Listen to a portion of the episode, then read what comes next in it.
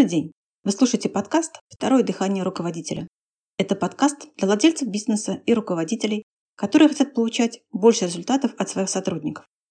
С вами Елена Бояркина, и сегодня мы поговорим о важном факторе, игнорирование которого приводит к разрушению любых отношений, не только между руководителем и сотрудниками, но и любых личных отношений.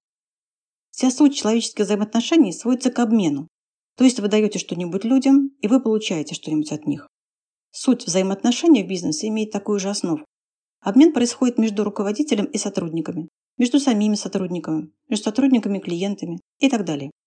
Когда вы как клиент обращаетесь в какую-то организацию, вы имеете определенные ожидания. Если обслуживание в этой организации соответствовало вашим ожиданиям, можно сказать, что вы получили равноценный обмен от этой организации.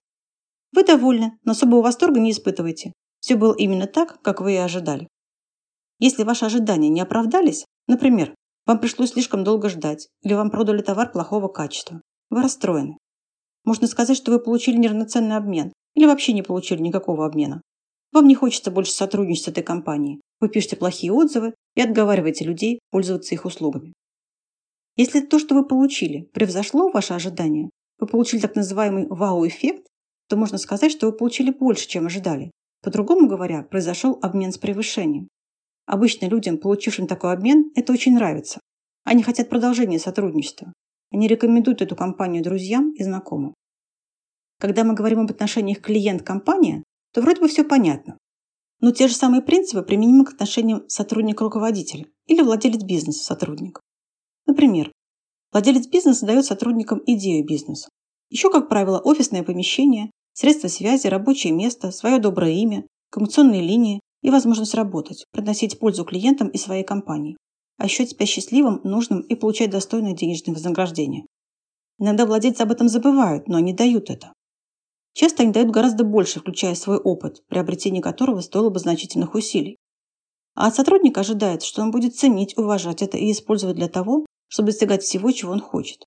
В первую очередь от него ожидается, что он будет желанием принимать поставленные задачи, воспринимать их как свои настойчиво работать над тем, чтобы найти решение, и действовать, получая необходимый результат. Тогда будет как минимум равноценный, честный обмен, и сотрудник будет отдавать столько же, сколько получает. А если он умен, то будет отдавать немножко больше, чем получает от компании, создавая вау-эффект, обмен с превышением. И он будет счастлив и будет уважать себя.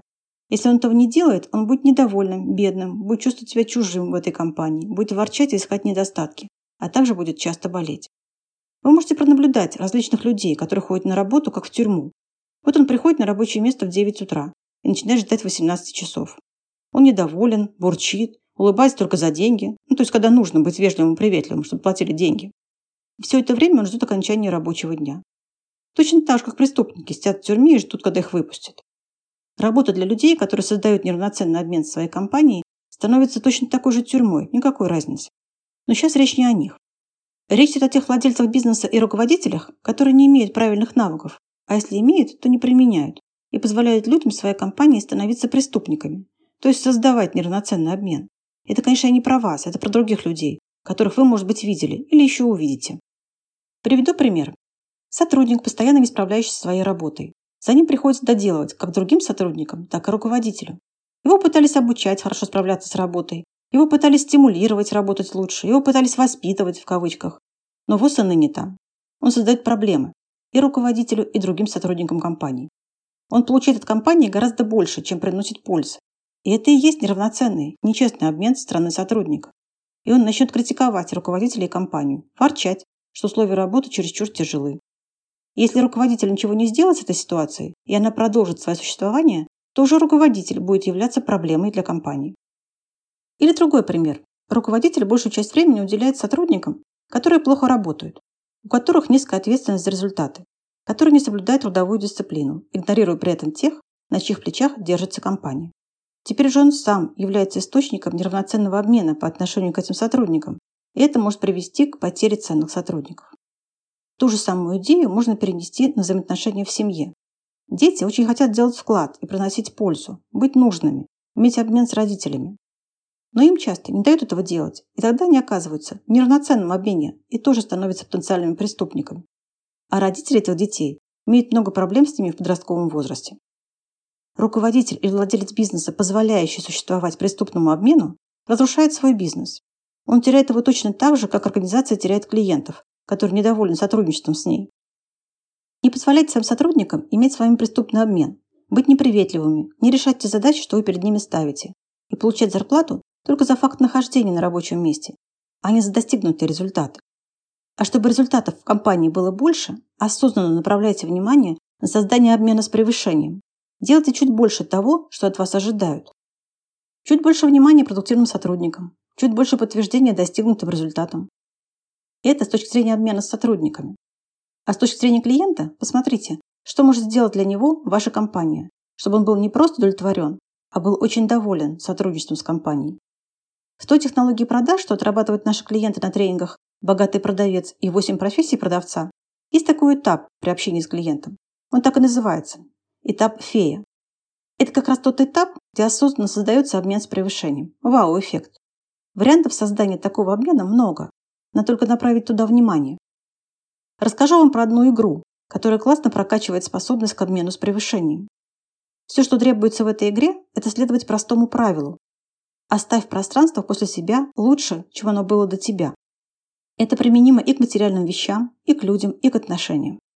В читальном зале в Самаре, где я провожу за чтением нужной мне литературы много времени, есть сотрудник, который всегда следует этому правилу.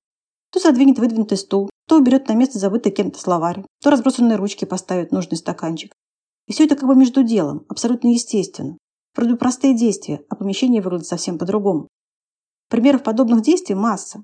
Магазине вернуть товар на место, которое кто-то уронил и не потрудился поставить обратно. На улице остановить того, кто мусорит, и сделать так, чтобы он убрал за собой. На парковке у дома почистить не только место для своей машины, но и помочь тем, кому чистить с них тяжело. В общении. Сказать расстроенному человеку что-то доброе, чтобы поддержать его и увидеть его улыбку. Кем-то искренне восхититься, подняв тем самым его настроение. В потрясающей песне Колесниковых Андрея и Ирины «Пока жива любовь» есть строчки. Богатство в доброте, а успех в любви. А доброта, на мой взгляд, это как раз и есть способность сделать мир чуточку лучше, раз за разом. Что-то стало лучше после того, как вы там побывали или обратили на это внимание. Кому-то стало легче после общения с вами. Кто-то стал более способным, кто-то стал более счастливым. Классная, потрясающая игра, в которую в первую очередь выигрывает тот, кто играет. Попробуйте. И приходите на наши программы по продажам, потренировать способность создавать вау-обмен. Это все, что хотела вам рассказать сегодня. Буду рада вашим вопросам или комментариям. Если у вас есть вопросы, на которые вы хотели получить ответ, напишите мне их по электронной почте, указанной в описании выпуска. Спасибо за внимание и до встречи в следующий четверг на подкасте «Второе дыхание руководителя».